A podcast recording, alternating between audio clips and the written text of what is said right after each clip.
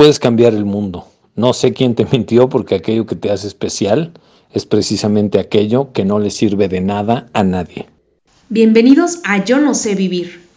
Esta semana continuamos la charla sobre las reflexiones que hace Mark Manson en su libro El sutil arte de que te importe un carajo. Platicamos sobre lo indiferente que le es nuestra vida al mundo y las razones por las cuales es erróneo pensar que podemos cambiar al mundo y a las personas que habitan en él. Comenzamos. Le voy a hacer las tres preguntas que pone aquí Manson. ¿Qué esperas de la vida? La muerte. ¿Qué dolor desea usted en la vida y por qué está dispuesto a luchar? El dolor del desencanto. Busco desencantarme de todo. O sea, desde el principio y para siempre lo que hay que hacer es patear a los ídolos. Ay, es que me proteges a Nietzsche, chingue a su madre San Nietzsche. No, es que creo en Dios, a la verga Dios, güey. No debes, y lo único por lo que creo que vale la pena luchar es el dolor del desencanto, inclusive el desencanto con la vida y el desencanto con la idea de la muerte como escape de la vida. Todo lo demás, o sea, el chiste nada más es buscarle para dónde seguirte moviendo, qué te duele y para allá tirarle. Pero qué te duele chido, pues tampoco se trata de apagarte un cigarro en la nalga porque duele, porque ese es otro de los conceptos que Manson baila un poco. O sea, no, pues hay que enamorarse del dolor y todo, sí, güey, sí, está chido, pero no significa que vayas y te avientes enfrente del metro hay una serie de cualidades o de cualificaciones que por eso yo estoy anclándome en filósofos como Nietzsche. El dolor que te hace crecer, güey.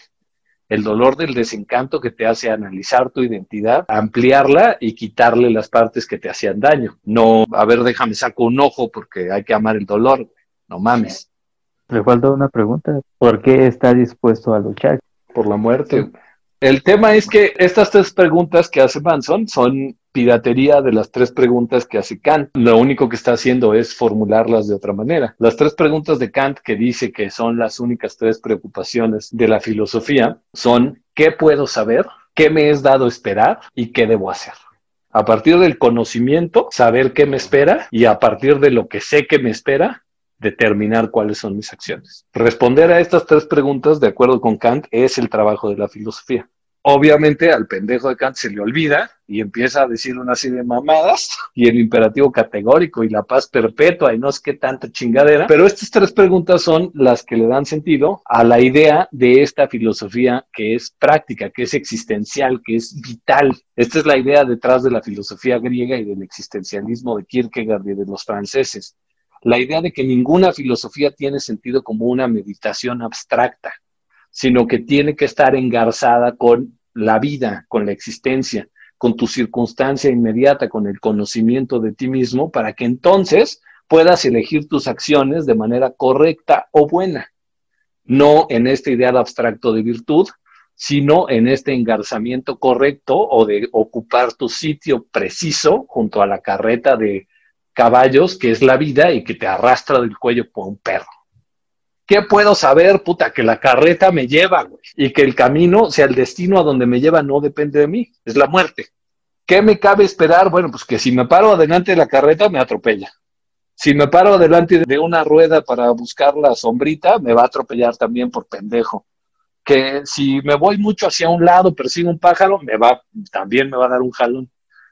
¿Qué debo hacer? Encontrar mi lugar preciso para caminar al paso preciso, para que mientras dura este camino del que no puedo separarme, no me lleve la chingada tan duro. ¿Te avientes ahora tú a responder las de Kant? No. Decido no confrontar ese problema. ¿Te apegas a la quinta enmienda? Me apego ya habíamos platicado, de hecho, sobre las respuestas al sentido de la vida. Y comentamos que si tú ves la vida a largo plazo o dices lo que todas las personas dicen, ¿qué, esperas de la vida? Ah, pues ser feliz. Ah, o sea, pues la mayor parte de la vida es sufrimiento. Y habíamos dicho que lo mejor es planear tu vida a corto plazo y contestar es a un corto plazo. Justamente por eso dije, pues, lo que quiero es el dolor del desencanto. O sea, es una respuesta de largo plazo pero que constantemente se fija en el corto plazo. Quiero que todas mis metas pierdan sabor. Quiero que todas mis ambiciones se cumplan y chinguen a su madre y encuentre otras, pero nunca encontrar la respuesta final. O sea, nunca encandilarme tanto en una sola idiotez que se me olvide que el mundo es mutable, es transformable y hay mucho camino por recorrer. Lo que quiero es eso, madrear a mis ídolos. O sea, toda respuesta de esta naturaleza, incluso las respuestas afirmativas, son paradójicas todo está justificado, incluso el hecho de que todo valga madre, ching. Nada está justificado. Ah, entonces, incluso la idea de que nada está justificado no está justificado, por lo tanto es falsa, por lo tanto chingue a su madre. Entonces, lo que hay en este punto, si quieres, es si lo que buscas es siempre el dolor del desencanto, también lo que estarías buscando para siempre o lo que estarías persiguiendo es el estado final en que la idea misma del desencanto ya no tenga sentido porque te desencantaste del desencanto. Y volvemos a la idea que creo que después lo dice en el libro, es la aniquilación del yo. Esto es la pulsión de muerte y por eso la primera respuesta fue, ¿qué esperas de la vida? La muerte. El único estado donde se resuelve la paradoja intelectual del deseo o la repetición, la multiplicación de este estado consciente de sufrimiento y de búsqueda de sufrimiento es la muerte la destrucción del yo, si quieres, no la muerte biológica, sino la liberación del ego. La única pinche salida es escaparte del samsara hacia el nirvana, para ponerlo en términos budistas, y si alguien es budista en la audiencia, ya sé que le estoy cagando, estoy usándolo de maneras metafóricas, no pasa nada. La salida no es la respuesta. La salida es encontrar que la pregunta no tiene sentido. Si estuviera en una vena menos didáctica de la que estoy ahorita, si me preguntas qué esperas de la vida, que me dejen de preguntar pendejas como esta. ¿Por qué estás dispuesto a luchar en la vida por no discutir mamadas, por no contradecir o por no estar discutiendo con personas no iluminadas si quieres? Esto me recuerda, bueno, creo que ahora se volvió un meme, pero que, oiga, maestro, ¿cuál es el secreto de la vida para ser feliz? Ah, es no discutir con gente pendeja. Pues yo no estoy de acuerdo con usted, tienes toda la razón que es lo mismo que decía en otro episodio cuando hacía una analogía de Jesús, en la que le preguntaban, después de que él dijo hay que amarnos los unos a los otros, y alguien se levantaba y decía, Señor, aunque sean homosexuales, y él contestó, sí, aunque hagan preguntas pendejas, hay que amarnos los unos a los otros. Y al hacer esa analogía de ahorita, usted básicamente se convirtió en el panda de la excepción que Mark Manson habla en el libro naranja. Precisamente, ese es un papel que me encanta. El panda de la decepción es una metáfora maravillosa y a mí también me gusta platicar con el panda de la decepción. Tengo una amiga en particular que le encanta tomar el papel del panda de la decepción en mi existencia, que además es, chido porque es, ella sí es budista y sí le sabe, entonces tiene unas perspectivas muy interesantes para hacerme desesperar. Pero además, como todos ustedes ya lo han experimentado, o sea, me gusta hacer el panda de la decepción para los demás.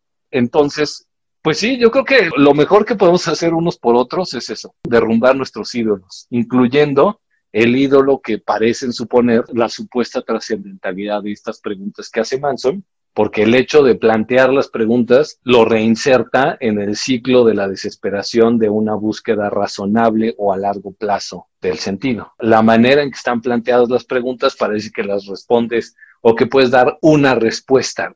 Hay la respuesta y la única forma de dejar de tener esta herida existencial es reconocer que hay infinidad de respuestas, porque hay infinidad de estados y hay infinidad de circunstancias. Entonces, la respuesta siempre va a ser una pendejada. Lo primero que tenemos que hacer es desesperar de la pregunta y de la posibilidad de su respuesta. Que también por eso habla de la espiral ascendente infinita, solo que lo pueden los prácticos de esfuerzo-recompensa, que usted lo está llevando a un plan intelectual de no preguntes eso porque no vamos a llegar a ningún lado. De lo que estamos desesperando es de la razón, o sea, de que ¿para qué estamos discutiendo esto en una guisa pseudo-racional cuando la pregunta no es y no puede caber dentro de la razón? También las respuestas que le da este Manuel ahorita me recordaron a la parte donde viene que un infiel pues nunca te va a decir, ¿sabes por qué te engañé? Porque soy egoísta o porque siempre van a buscar otros pretextos para salirse por la tangente.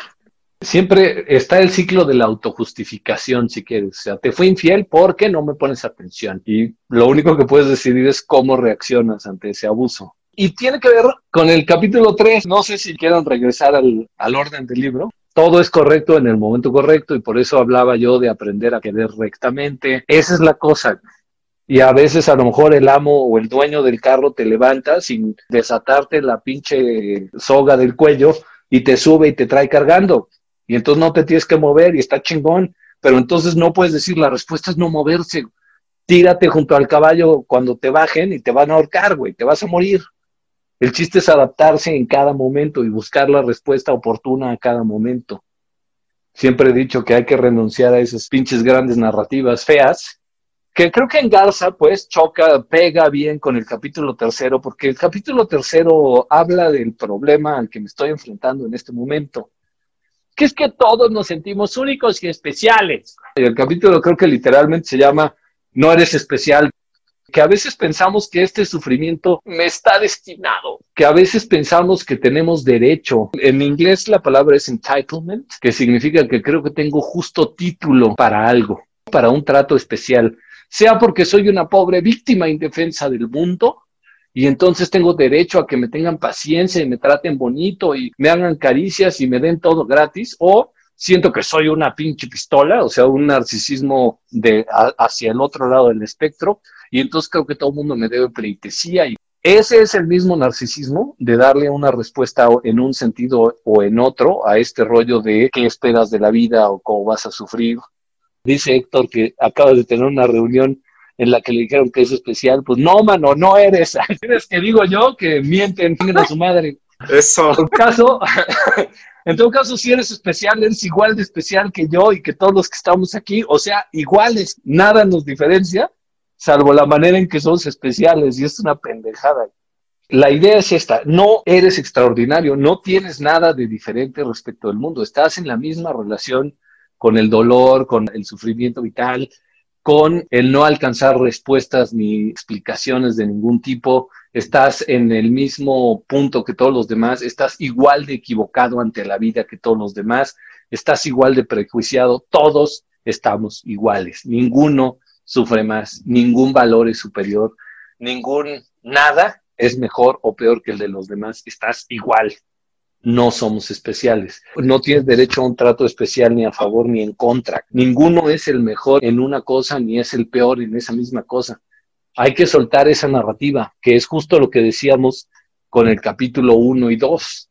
El chiste es buscarme, reconocer que la vida es como es, y por lo tanto no tengo derecho más que a lo que es. Eso también lo decía Schopenhauer, que, insisto, líder, el único derecho que te da la vida es la muerte. Lo único que puedes exigir de la vida es la muerte. Te vas a morir. No hay falla. Entonces, una de las cosas que más daño nos hacen en el sentido narcisista es la idea de creernos especiales, sea como víctimas o como pues seres únicos en sentidos positivos ni el mundo está entero está contra ti, ni el mundo conspira en tu favor. Hermano, le eres absoluta y completamente indiferente al mundo. Al mundo le vales madre. A nadie le importa. No vas a ningún lado y no vas a cambiar la vida de nadie. La única vida que puedes cambiar, y eso dentro de ciertos aspectos, específicamente en tus reacciones emocionales o tu interpretación de las cosas, es la tuya. Cada quien se salva solo, Carmen. No estás aquí para salvar a nadie. También lo decía Nietzsche, el mundo no está aquí para ser cambiado, ni ustedes para lograrlo. Yo no sé quién les dijo que venían aquí a cambiar el mundo. Entonces, lo que hay que hacer es rechazar esta idea.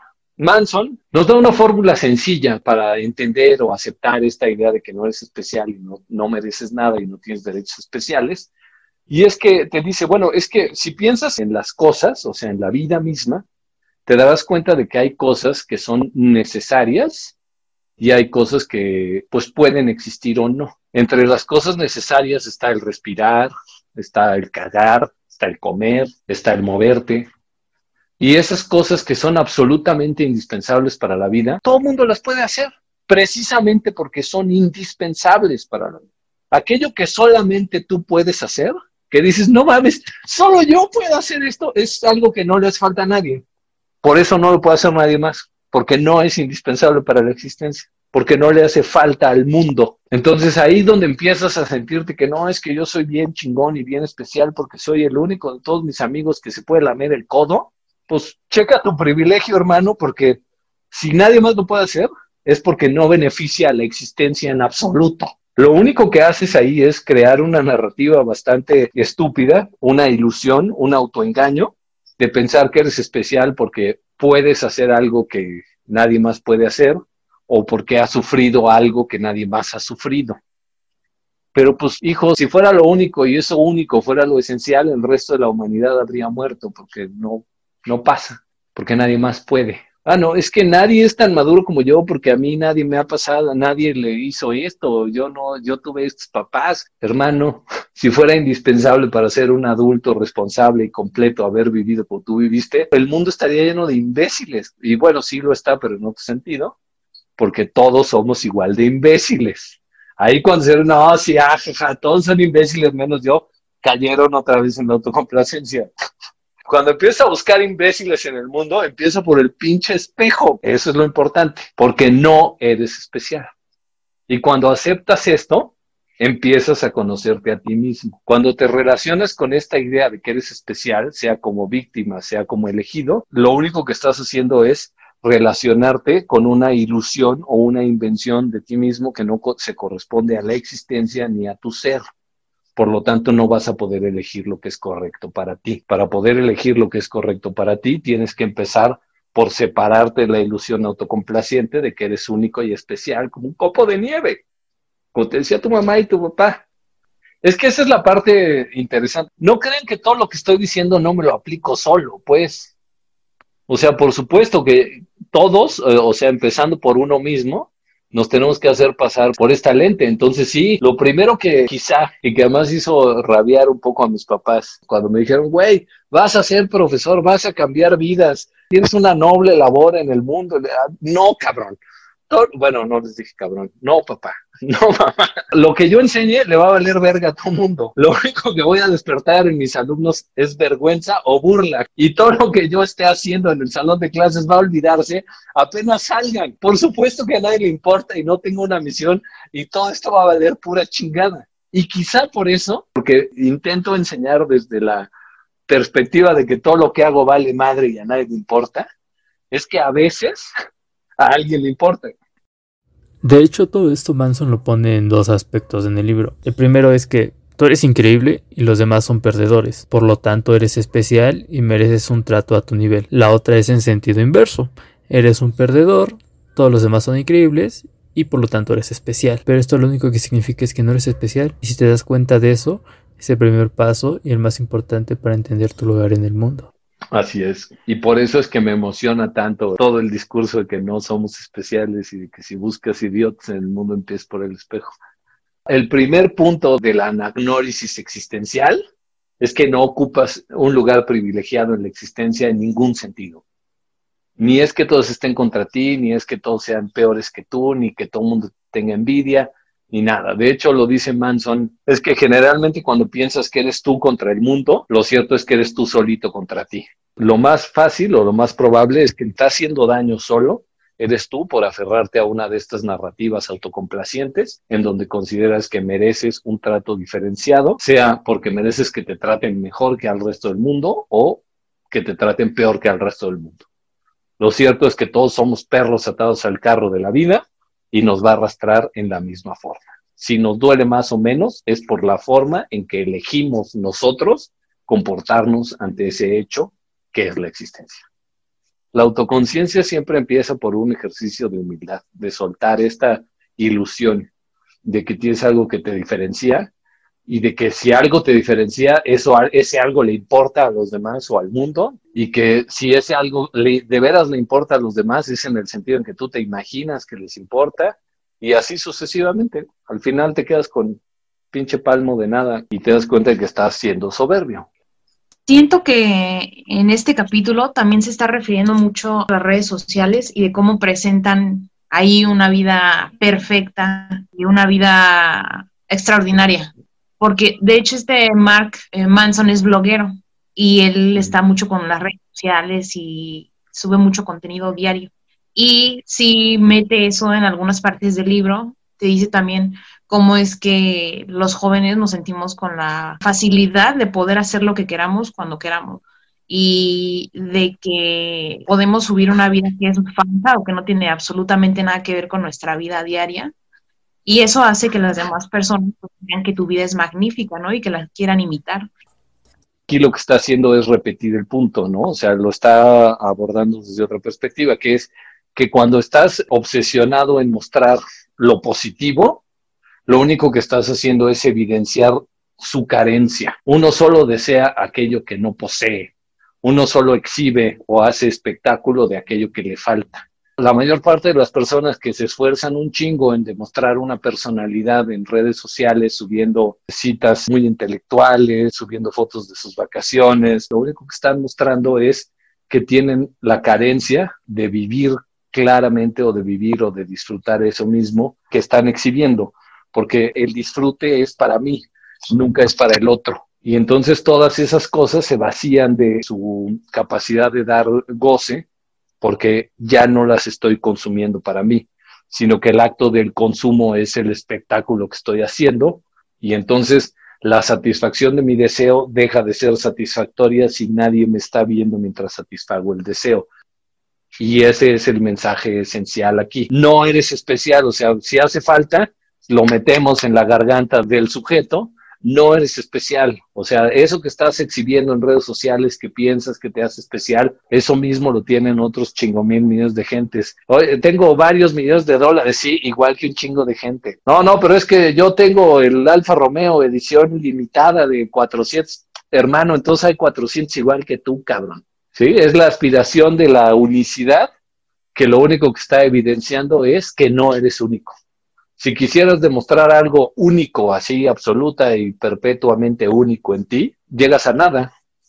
Porque podrías decir, voy a enseñar la verruga que tengo en el dedo chiquito del pie izquierdo, pero vuelves a lo mismo, todo el mundo tiene imperfecciones o fallas físicas, entonces, ¿quién importa?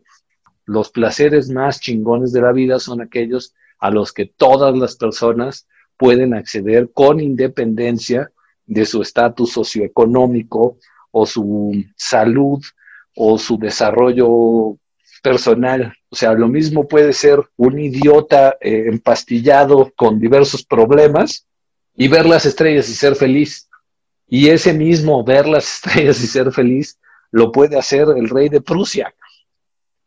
Y lo podía hacer el primer cavernícola que descubrió la autoconciencia y lo va a hacer el último miembro de la especie humana mientras consideramos a la especie humana en el sentido en que lo estamos haciendo ahorita.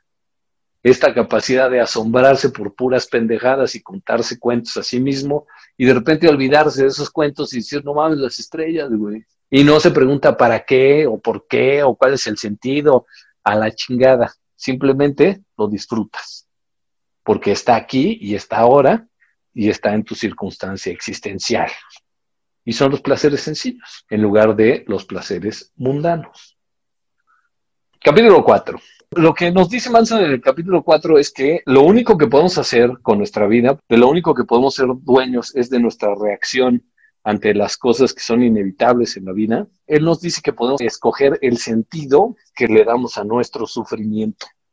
Y pone este ejemplo que es bien chido, bien interesante, de este soldado japonés en la Segunda Guerra Mundial, que le dieron la orden de no rendirse nunca y resistir a toda costa estaba ahí metido en la selva y estuvo más o menos hasta los ochentas haciendo guerra de guerrillas, matando gente y quemando cultivos, pensando que la guerra no había terminado, cuando la guerra terminó desde el 45. Y que mandaban banda a convencerlo de que no, güey, ya se acabó la guerra. Y este decía, no, carnal, se me hace que es una conspiración. La tierra es plana y el emperador sigue ganando. Entonces, este güey, pues resiste y se mantiene ahí chingón y le ve sentido a su vida en medio de tantos infortunios, como es estar ahí encerrado, que le maten a los dos o tres colegas que tiene, de repente vivir en soledad, estar matando gente, etcétera, etcétera, y ahí no tiene pedos. Pero una vez que lo convencen de que el, el mundo ya cambió, la vida ya es otra, ya se acabó la guerra, y lo llevan a reinsertarlo en la sociedad japonesa moderna en los ochentas, pues sufre un shock emocional al darse cuenta de que toda su lucha y su valentía y su resistencia carecía de sentido. Entonces, eso nos muestra que uno puede soportar y vivir en las peores circunstancias del mundo si encuentra un sentido que le es conveniente o correcto a esas circunstancias. Y en cambio puede ser transportado a una sociedad occidentalizada, capitalista, liberal, con derechos humanos, desarrollo tecnológico, industrial, grandes opciones de entretenimiento y evasión, y no encontrarle gusto alguno a esa circunstancia que cualquiera consideraría que es buena. Esto lo que nos demuestra es que la satisfacción, la felicidad o La ataraxia no es algo que venga dado por la circunstancia externa. Puedes estar en la jungla en medio de una guerra que solo tú te imaginas, aislado de la humanidad durante 30 años y ser feliz así, siempre y cuando le veas sentido. Pero igual la forma en la que se le encuentra es una representación del valor o del criterio que se le está dando a la hora de valorar el problema, porque pese a los anuncios y a los equipos tácticos que habían enviado, no había entendido algún éxito, ni siquiera lo habían encontrado, entonces va a Suzuki y le dice, oye, güey, te está buscando el emperador. Y entonces para él era más importante esa situación, el problema que querrá el emperador, que seguir con la idea de la guerra. Entonces ahí está un poco chistoso cómo lo encuentran porque dice que ese güey nomás se metió a la jungla, empezó a gritar su nombre y lo encontró en cuatro días. Y todos los demás esfuerzos habían resultado inútiles. Ahí hay dos cosas, creo. Uno es que efectivamente el emperador era el, chingón. El emperador era la encarnación de Dios y el supremo valor era la obediencia al emperador. En ese sentido, este sujeto, por supuesto que encuentra más importante la obediencia al emperador que cualquier sacrificio o resistencia en la guerra. Lo de la mecánica de cómo lo convencieron de abandonar su puesto y acercarse al emperador tiene que ver con las estrategias de comunicación que estaban vigentes en la guerra. Durante la guerra mundial, la Segunda Guerra Mundial, era muy común que como parte de guerras psicológicas continuamente se mandaran aviones que tiraban papelitos dando mensajes desestabilizadores. Los aliados tiraban sobre Alemania, sobre todo hasta donde me acuerdo, eh, papeles que decían ya ríndanse, este, les prometemos que los vamos a perdonar. Los rusos hacían otro tanto y lo mismo hicieron en, en varias islas que estaban bajo el dominio de Japón. Era una herramienta y un instrumento de propaganda que gente que no hablaba tu idioma de repente te mandara una carta o te empezara a gritar pendejadas en tu idioma para pues hacer salir y darte en tu madre. Entonces había una educación completa de, eh, de desconfianza hacia este tipo de propaganda o hacia esta gente como hacían las patrullas, o sea, soldados vestidos de otra nacionalidad que andaban por ahí gritándote, la guerra terminó, salga, salga, no mames, pendejos si salgo. Entonces, por eso es que este güey no salía. Pero cuando llega un compatriota que le habla por su nombre y le dice traigo órdenes del emperador, entonces ya puede establecer un poco de confianza en esa persona. Permite que haya comunicación, se sientan, platican durante varios días y entonces ya se convence de salir. Es una idea que cuando empezaron las deportaciones de judíos a los campos de concentración en Alemania, generalmente estaban basados en el engaño propagandístico. Decían, véngase, don Abraham, vamos al tren, lo vamos a reubicar. Oiga, pero mi familia, no, no hay pedo. Su familia lo encontrará ya, súbase. Oiga, pero mi equipaje, su equipaje, mire, póngale aquí un letrero con su nombre, su dirección, y nosotros se lo hacemos llegar. Y entonces la gente, los judíos, se subían al tren de manera voluntaria. Y un chingo de veces, muchas, muchas ocasiones, lo que ocurría es que les vendían falsas esperanzas. Los primeros que entraron a las cámaras de gas pensaron que se iban a dar un baño porque les dijeron, oigan, les vamos a hacer una fumigación para que se les caigan los piojos y las pulgas y la chingada, pásenle a la regadera. Y murieron. Y los japoneses lo hacían todo el tiempo. Lo mismo que los nazis, los japoneses, los gringos y todos los estados tenían un gran aporte o una gran importancia o una gran herramienta en el discurso. Entonces, si tú sabes como parte del engranaje que las autoridades mienten cotidianamente para engañarte y darte tu madre, lo más probable es que no estés 100% dispuesto a escuchar a estos emisarios, a estos papeles, estos mensajes. Pero cuando llega un cabrón desarmado, caminando solo, sin escolta, sin nada, entonces puede ser que condesciendas a escucharlo. Y no sabemos, yo creo que este güey, el, soldado, dijo, pues si no me convence, lo mato, güey, a chingar a su madre. Este no regresa con noticias de dónde estoy. Por eso es que sí condesciende escucharlo y después de escucharlo con calma, reconoce suficientes elementos para admitir que esto no es propaganda. Y yo creo que cuando salió de la jungla y regresó a Japón, traía el miedo a todo lo que daba.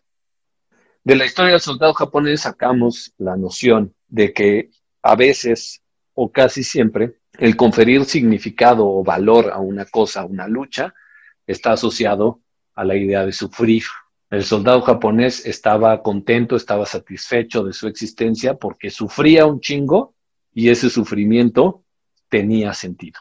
Por otro lado, cuando ya lo reinsertan a la sociedad occidentalizada del Japón, su vida sigue teniendo mucho sufrimiento, pero ese sufrimiento no viene de la circunstancia externa, su sufrimiento viene de la no existencia del sentido. Y esa es toda la diferencia del mundo. El sentido se lo doy yo a las cosas, no las cosas a mí. El hecho de que yo sufra, siempre y cuando tenga sentido, no lo voy a percibir como sufrimiento. Puede dolerme un chingo lo que está pasando, pero no es propiamente sufrimiento, porque va a algún lado. Pero en cambio, cuando percibo este dolor como algo que no tiene significado o no tiene sentido, entonces lo percibo como sufrimiento y me tiro a la destrucción. Esto, por supuesto, está ampliamente influido, creo yo, por una serie de nociones kierkegaardianas y estoicas. Kierkegaard, por ejemplo, opina que el hombre ético es el hombre que busca sufrir. Lo que buscamos para encontrar sentido a nuestros valores es el sufrimiento en nombre de nuestros valores y solo reconocemos que es un auténtico valor y no un rollo de autosatisfacción porque nos causa cierto malestar y cierto sufrimiento o cierto dolor el hecho de estar actuando conforme a esos valores. Pero ese malestar o ese dolor no necesariamente se configura en sufrimiento, salvo en el sentido de que sé que puedo estar equivocado y que puede ser que esto termine sin tener ningún sentido. Se trata sobre todo de buscar aquello que duele, pero que vale la pena y en todo caso reconocer que todo va a doler siempre y en todo lugar. Lo importante es el sentido que le damos a ese sufrimiento. Otra visión que va por el mismo camino y curioso porque también guerra mundial y todo, es la de Viktor Frankl, el padre de la llamada logoterapia. El dolor es inevitable, la circunstancia siempre es cabrona, la vida está jodida. Lo importante es que le vea sentido, que le encuentres, que le inventes un sentido. Por eso se llama logoterapia, del logos, de la razón. Sufro, aguanto porque va para este lado. Tiene esta revelación sobre el verdadero significado de la terapia y cómo lograrla, porque estuvo metido en los campos de concentración. Cuenta en su mini memoria que hace dentro del libro del hombre en busca del sentido, que lo que diferenciaba a los que sobrevivían en el campo o aguantaban más tiempo es que le veían sentido, pensaban que iban a salir, pensaban que esto iba a algún lado, que el dolor estaba justificado, etc. Y entonces soportaban. En cambio, los que no le veían sentido se morían rápido. Idea que también levanta en su momento Jana Marie, que es esta exploración sobre los procesos mentales y emocionales de la vida en el campo de concentración. Y más o menos dice lo mismo, no es que creyeras en Dios o no lo que te permitía aguantar vara, es que le viera sentido o no dentro del plan de Dios o dentro de la ausencia de Dios. No es que los que fueran más fieles al Dios de Abraham resistieran más tiempo en el campo de concentración, ni tampoco es que los que no creíamos en nada y éramos ateos y nos valía madres todo, resistiéramos menos. En realidad la diferencia estaba dada por el sentido y ese sentido es algo que uno busca desde sí mismo y renunciando también a las narrativas externas. Creo que es una idea súper poderosa, muy fuerte, que quizá Manson no se mete a los campos de concentración porque siempre deprime, pero esencialmente es uno de los grandes descubrimientos, pues uno puede aguantar todo siempre y cuando le vea sentido. La vida es sufrimiento o por lo menos es dolor y miseria, pero también es, es este lienzo en blanco sobre el que podemos pintar descubrir, desarrollar cualquier forma que nosotros deseemos proyectar. Soportamos tanto dolor como sea posible, siempre y cuando seamos capaces de inventarle un sentido. Pero ese sentido debe venir de mí, pues responde a mí, no responde a que me lo dijeron. Los problemas serán inevitables, pero el significado de cada problema no lo es. Nosotros podemos controlar lo que nuestros problemas significan basándonos en cómo decidimos pensar en ello, el estándar bajo el que elegimos medirlo. Y nos propone cuatro estándares. Nos dice, ya ahí te van las cuatro reglas de la vida de Jordi Rosado, digo de Mark Manson, para determinar el sentido, para escoger cómo vivir tu sufrimiento. Te dice, tienes que pasar el sufrimiento a partir de la lente de la elección, la lente de la incertidumbre, la lente del fracaso y la lente de aprender a decir y aceptar el no como respuesta. Y luego te avienta el extra, el pilón, que es verlo todo en relación con la muerte. Los siguientes capítulos son una explicación de cada una de esas ideas. Pero las voy a repetir porque las ideas son muy valiosas, cada una de ellas es importante. Tienes que analizar todo como si fuera tu elección. Nada es destino. Sufro porque estoy triste, es porque quieres sufrir. También puedes disfrutar de la tristeza si te da chingada gana. Digamos que estoy en prisión, se me cae el jabón y llega Max el caballo y me dice, ahí te voy, güey. Y quizá le voy a quitar todo su placer si le digo, más duro, papi, más duro. O no. O a lo mejor dice, órale, ahí te va, pero entonces ya la voy a pasar bien yo también. O no. Es tu elección, hermano. Depende cómo juzgue ese problema. Por eso te digo, es como lo eliges, cómo eliges vivirlo. Es mi oportunidad. Me están dando con el miembro más grande de todo el condado. Soy un privilegiado. Agradezco, celebro. El asunto es entender, no es que yo pueda elegir lo que me pasa. Cuando me ocurre algo en la vida, me deja mi pareja, me cambian por alguien más, me caigo y me corto el tendón con un vidrio porque soy un pendejo, es porque estoy eligiendo, si bien no haberme cortado el tendón, sí, ¿qué hago con eso?